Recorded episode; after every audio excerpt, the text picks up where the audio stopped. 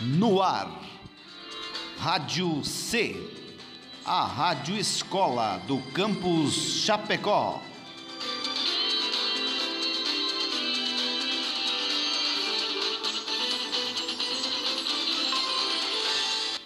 Aviso.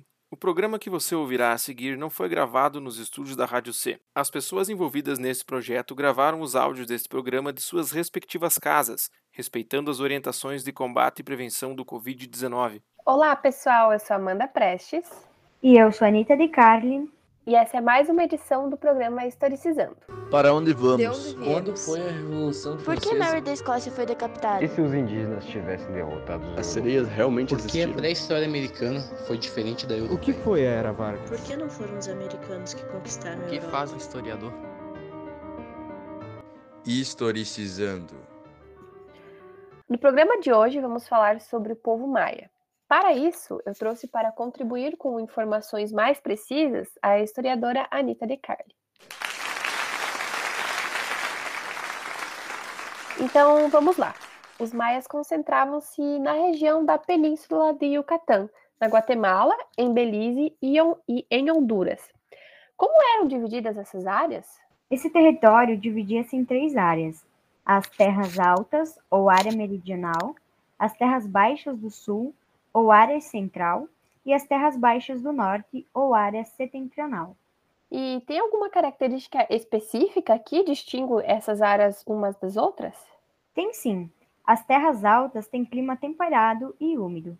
Já as terras baixas são dominadas por floresta tropical densa e muito úmida. No centro, enquanto há formação calcária, com clima árido e poucos rios ao norte. Além dessa divisão de áreas, temos a história também dividida, só que em três períodos. O pré-clássico, que foi de 1000 a.C. até 250 d.C., o clássico, que foi de 250 a 900, e o pós-clássico, que foi de 900 a 1500. Fala para nós um pouco sobre esses períodos. O primeiro período foi o de formação das cidades-estados, com predomínio na, a- da área meridional. O segundo período foi o apogeu maia, com predomínio da área central. E o terceiro período teve a fusão com os toltecas, especialmente na região norte, sendo o momento de declínio e desintegração dessa civilização. Acho importante destacar que nesse- nesses períodos houve uma certa influência de outros povos. No primeiro, houve a influência da cultura olmeca e de Monte Alban, e no segundo, alguma influência teotihuacana. Agora, Anitta, explica para nós como era o governo.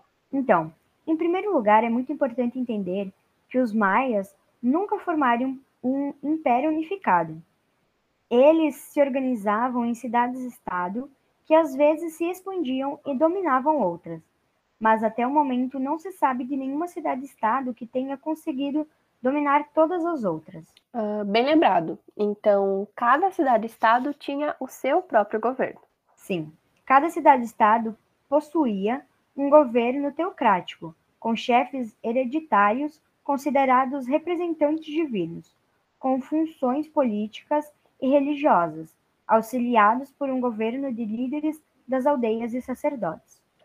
Os líderes eram tanto políticos quanto religiosos. Interessante. A sociedade era hierarquizada e rigidamente separada, sem mobilidade social, né? Consegue dar umas características para nós que você julga ser um diferencial? A questão dos mercadores, que tinham grande importância devido à necessidade de matérias-primas e da ampla rede de produtos de luxo, e por isso chegaram a conseguir alguns privilégios como poder estudar. Legal. Acredito que, como na maioria dos outros povos, a base da economia também era a agricultura. Fala um pouco sobre isso para nós? Sim, Amanda. A base da economia é a agricultura. Mas esse povo tem um diferencial, que são as milpas. Essas milpas eram unidades de produção pertencentes à elite e distribuídas entre os camponeses para que trabalhassem nelas. Esses povos tinham bastante problemas com a escassez de terras férteis.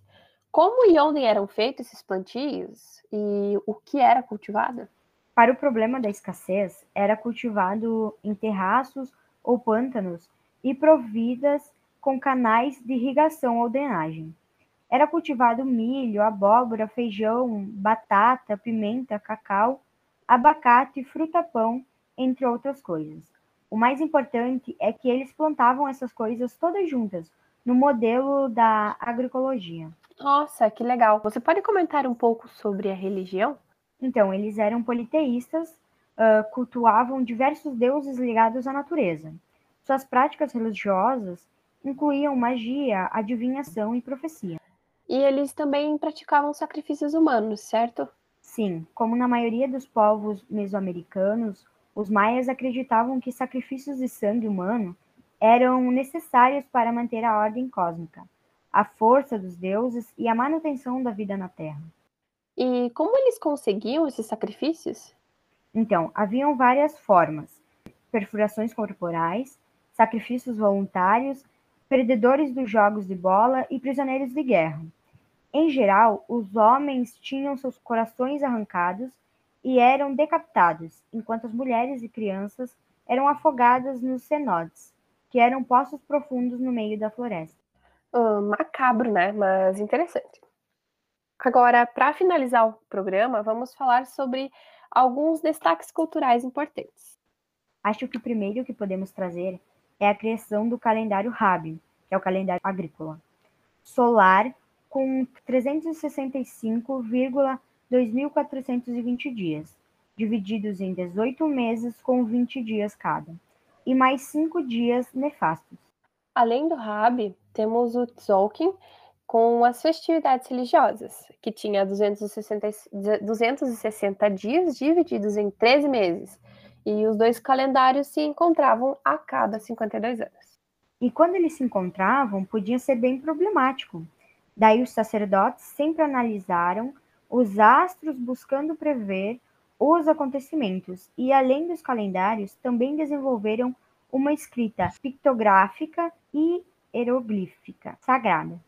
Uh, também possuía um sistema matemático bastante desenvolvido, com base vigesimal, que incluía o número zero. Por último, mas não menos importante, destacaram-se na arquitetura, em especial nos templos, em forma de pirâmide, mas diferente das pirâmides egípcias, porque eram muito mais altos e com base mais estreita, chegavam a ter 60 metros de altura, para se sobrepor às árvores no entorno. Bom, pessoal, por hoje era isso. Agradeço a tua presença e contribuição, Anitta.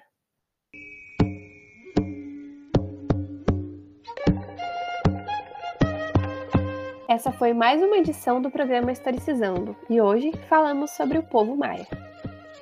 Programa, direção e conteúdo: Amanda Prestes, Anita Rosa de Carli e professora Amy Lunardi. Gravação, edição e mixagem: Mariana Matoso.